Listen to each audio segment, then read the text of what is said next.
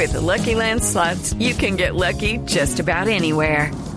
This is your captain speaking. Uh, we've got clear runway and the weather's fine, but we're just going to circle up here a while and uh, get lucky.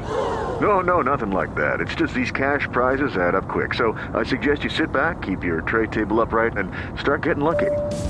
Play for free at LuckyLandSlots.com. Are you feeling lucky? No purchase necessary. Void where prohibited by law. 18 plus terms and conditions apply. See website for details. El doctor Jairo Miguel Torres es el presidente del Sistema Universitario Estatal en Colombia, es el rector de la Universidad de Córdoba. Doctor Torres, buenos días. Muy buenos días, Néstor, a ti, a la mesa de trabajo y pues a toda la audiencia. Doctor Torres, ¿va a haber manifestación, va a haber protesta mañana? El gobierno está intentando, en las últimas horas, a marchas forzadas, está intentando convencerlos de que no. ¿Hay o no hay manifestación mañana? Sí, tenemos mañana una gran marca nacional. Nosotros hemos venido eh, ante los medios de comunicación, la opinión pública, pues develando cuál es la realidad del sistema universitario estatal. Atravesamos una situación de desfinanciamiento que prácticamente nos coloca en una condición de insostenibilidad y de inviabilidad financiera. Son 3.2 billones el déficit que hoy tenemos las 32 universidades públicas en funcionamiento, producto pues de la no reforma del artículo 86 de la ley 30 que es la ley que rige la educación superior, eh, que estableció que el mecanismo de transferencia de los recursos de la nación a las universidades era de acuerdo al IPC. Y del año 93 a la fecha nosotros hemos venido creciendo cinco puntos por encima del IPC. Eso en términos de cuantía financiera equivale a 3.2 billones de pesos en funcionamiento que nos tiene ya en una situación en la cual las universidades públicas no podemos crecer más. Hemos crecido, en el año 93 las universidades públicas teníamos 155 mil estudiantes en pregrado, hoy tenemos 650 mil.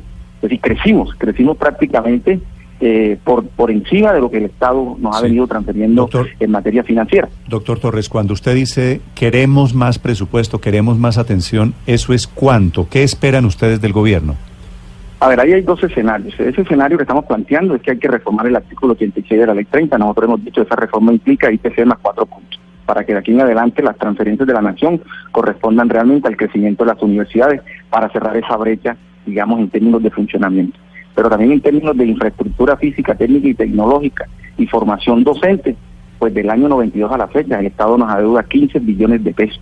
Es decir, que hoy el déficit en infraestructura física, técnica y tecnológica y formación docente, sumado 3.2 billones en, funcionamiento, estamos hablando de un déficit de 18.2 billones.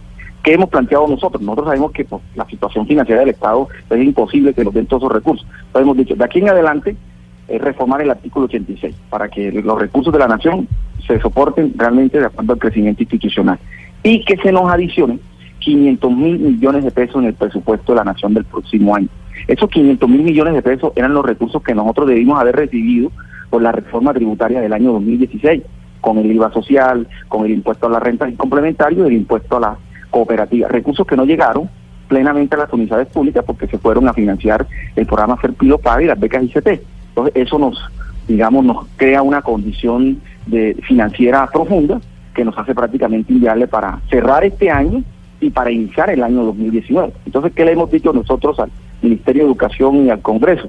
Hombre, en el proyecto de presupuesto que ya hace aprobar el 20 de octubre eh, de este año, pues se dé una adición para educación superior por orden de los 500 mil millones de pesos para que eso alivie la situación financiera de las universidades y el próximo año nosotros podamos sacar adelante nuestros procesos misionales como docencia, investigación, extensión y los procesos de acreditación institucional y acreditación de programas en los cuales estamos inmersos las 32 universidades públicas de Colombia. Eso es lo que estamos solicitando. En consecuencia, pues la marcha responde precisamente a eso, a, a, una defensa de la educación pública superior en Colombia, donde no ha existido una política de Estado. No es el problema del gobierno del presidente Duque, es que no ha existido una política de Estado en Colombia frente a la educación superior. Por eso estos datos que nosotros estamos expresando, ese abandono en que han dejado la educación pública superior en Colombia, entonces esto ya llegó a un límite y en consecuencia la reacción tiene que ser la, la presión y la movilidad, la, movilización social para que el, el Congreso pues, mande mensajes de voluntad política con, las universidades públicas y, entremos a corregir este tema. Es el doctor eh, Jairo Miguel Torres, el presidente del sistema universitario en Colombia que prepara el paro de mañana. En segundos, la ministra de Educación. Doctor Torres, ¿a qué horas comienza el paro? ¿Cómo va a ser operativamente para terminar? A ver, mañana a las 8 de la mañana comienza la movilización en todas las ciudades del país. Todas las universidades van a marchar. Eh, allí se han sumado pues otras eh, organizaciones como, como FECODE, los maestros, las centrales obreras, los indígenas y los estamentos universitarios, profesores, trabajadores y estudiantes. Y a las 3 de la tarde eh, vamos a tener un foro en el Congreso de la República, los rectores, con parlamentarios. En el Congreso a las 3 de la tarde, un foro que se denomina por la dignidad de la educación superior pública en Colombia, donde vamos a tener la oportunidad de, de, al país cuál es la realidad del sistema, cuál es el diagnóstico que hemos construido durante todos estos años y cuáles son las alternativas de solución que estamos proponiendo. Entonces, en simultánea se va a dar ese foro y, en consecuencia la movilización que se va a dar en todas las ciudades del país. Y ahora la posición del gobierno sobre esta movilización que se prevé será con muchísima gente mañana en las calles de todo el país. Señora ministra de Educación, María Victoria Angulo, buenos días. Buenos días, Néstor, a usted y a todos los miembros de la mesa de trabajo. Ministra, dicen las universidades públicas que la jornada de protesta ya mañana es inevitable. ¿Hay alguna posibilidad de atender las peticiones de las universidades públicas? Pues miren, Néstor, qué bueno que me lo pregunta, porque con el señor presidente hemos venido atendiéndolas en estos 60 días y le cuento cómo. Pues desde que llegamos tuvimos que enfrentarnos a un presupuesto que de cara al año 2019 tenía un importante déficit. Entonces las primeras gestiones eran concretar cuál va a ser la propuesta del 2019. A hoy le doy dos cifras y luego entro en materia. Primero, ¿cuánto corresponde el presupuesto de educación en total dentro del presupuesto que se está discutiendo para el 2019? Al momento van 41.1 billones. Si usted lo mira por participación, es el sector con la mayor participación, equivalente al 15.9%. ¿Equivalente a en cuánto? Este marco, ¿A, cuánto, 15.9%. 15.9%. Sí, Néstor. En este marco, lo importante de la discusión, pues es que, bueno, ya hay un salto de lo que habíamos encontrado, pero yo iría más allá, y es el trabajo por definir una política, y no solamente proyectos para la educación superior.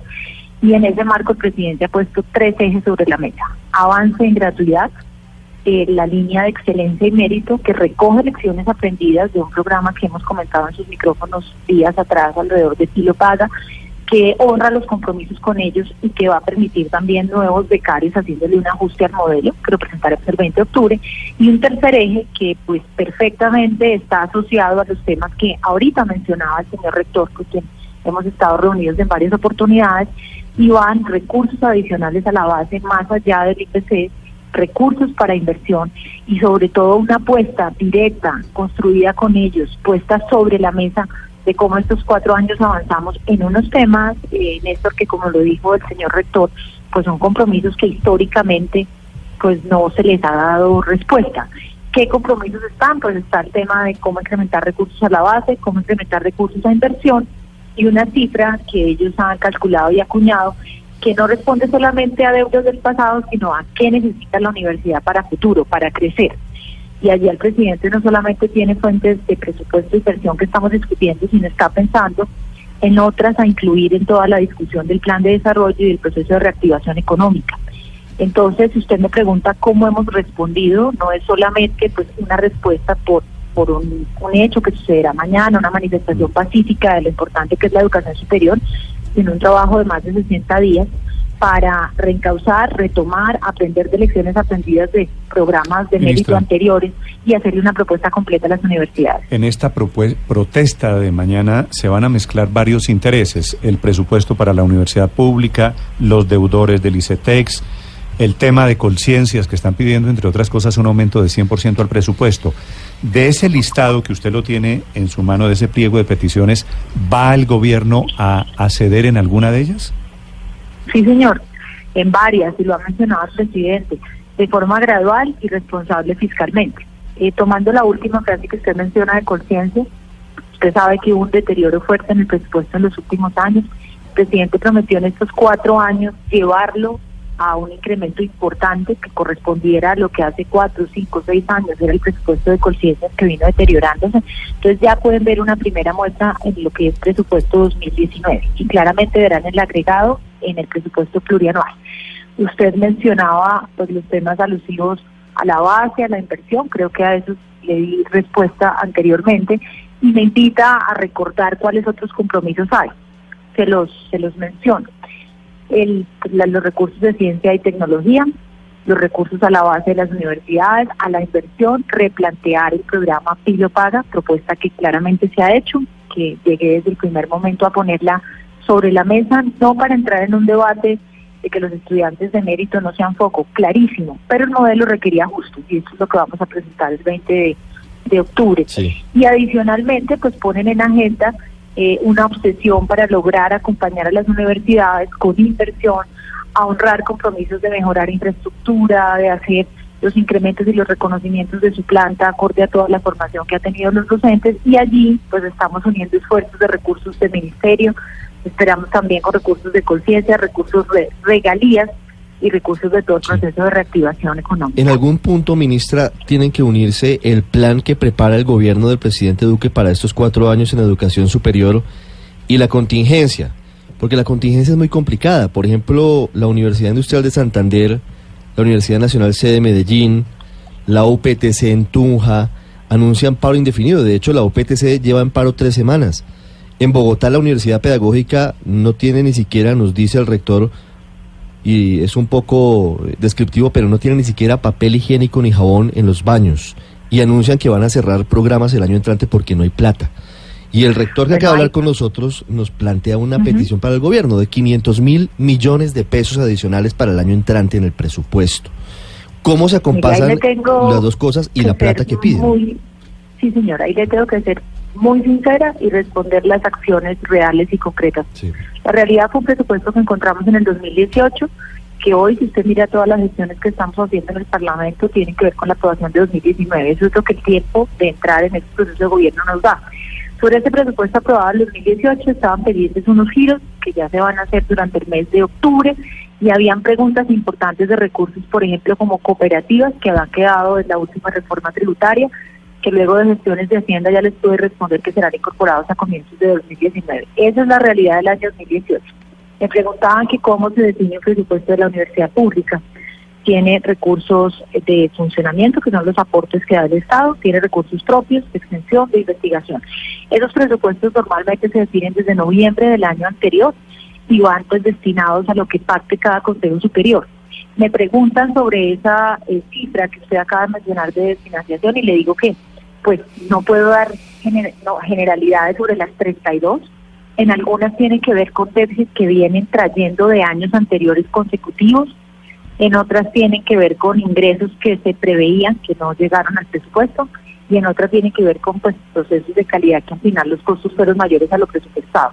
Entonces, sobre eso que estamos haciendo, sentándonos con cada universidad, con todas particularmente, y con sus jefes financieros y administrativos, para mirar cómo con la propuesta de 2019, 2020, 2021, 2022, pues ya iniciamos una línea en el marco que usted dice, no solo de solucionar la coyuntura, que es esta adición de recursos que va para el año 2019, sino cómo tener fuentes para las tres necesidades sustantivas de funcionamiento de la universidad pública. y en eso estamos. Sí, esos 500 mil millones de pesos que piden para el año entrante adicionales las universidades, ¿es posible que se puedan agregar al presupuesto?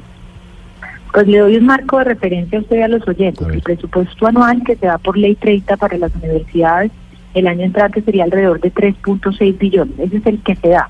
Se lo digo para que usted pueda pasar pues el incremento que piden en un año versus una realidad fiscal. Entonces nosotros qué estamos promoviendo? Estamos proponiendo un incremento de puntos porcentuales adicionales al IPC que lleven a ir equiparando o ir cerrando estas brechas.